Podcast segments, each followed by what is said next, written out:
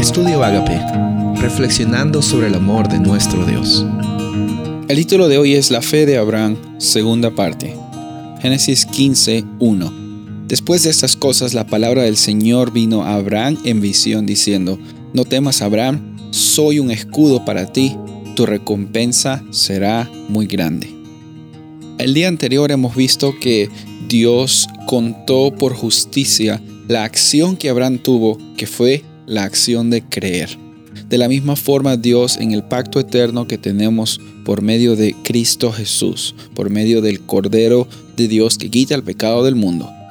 Nuestra acción de creer, nuestra respuesta a la iniciativa de Dios, define nuestra identidad como hijos e hijas, define nuestra realidad como personas justificadas y santificadas en el proceso de la santificación. Por eso es que aquí es importante ver de que Dios siempre es consistente. Dios siempre es consistente en su amor, en su misericordia, en la interacción que Él tiene con sus hijos, porque incluso en el capítulo 15 de Génesis vemos de que Dios está totalmente interesado, no solamente en establecer un pacto con Abraham, sino en hacerle saber que ese pacto era para su bien. No solamente eso, sino hacerle saber de que no hay razón por la que él tiene que tener miedo, incluso en medio de la incertidumbre. Dios va a ser un escudo para Abraham.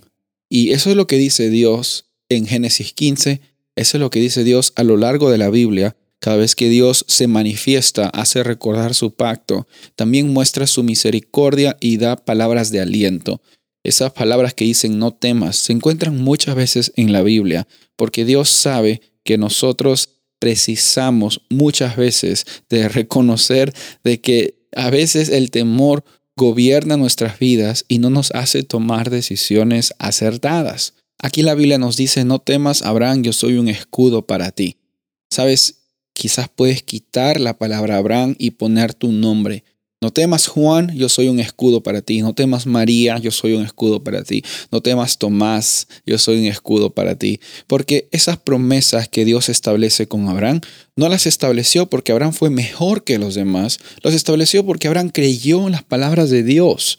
De la misma forma hoy día, tú estás invitado, estás invitada a tener esa misma experiencia que Dios tuvo con Abraham.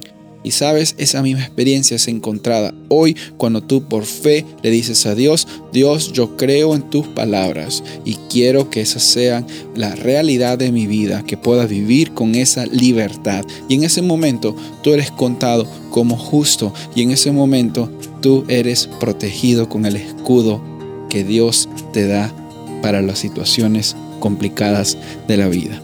Soy el pastor Rubén Casabona y deseo que tengas un día bendecido.